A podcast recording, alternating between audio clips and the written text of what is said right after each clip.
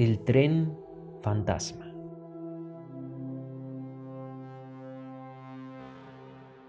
El tren dejó de llegar a la villa hace mucho, allá por los 90.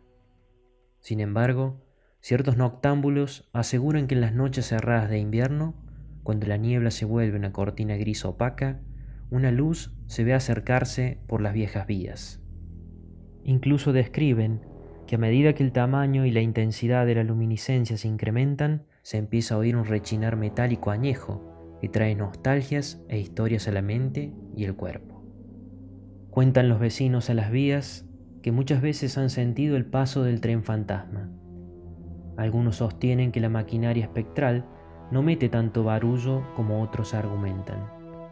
Señalan que es apenas una lucecita que va al frente, seguida de una nebulosa azul grisácea donde se van formando como vaos entrelazados los vagones de pasajeros y de carga. Agregan que es una casualidad ver pasar el fantasmagórico convoy. En lo que coinciden es en los recuerdos que acarrea toparse con semejante fenómeno, sobre todo para las personas más centradas en años en la población. Dicen que una madrugada, una viejita del barrio Jardín, viuda de un antiguo maquinista del Buenos Aires al Pacífico, se fue acercando sin avisar a nadie al paso a nivel por la callecita que va para el barrio Los Olivos, al costado del canal maestro. Testigos anónimos explican que el ferrocarril pasaba de salida, rumbeando con transitar apagado y melancólico hacia el sur.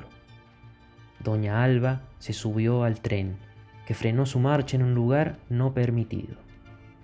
Nunca más se supo de la anciana y pocos creyeron el testimonio de sus familiares. Las voces que narran haber presenciado la escena debaten sobre cuál fue el destino del viaje que emprendió la mujer.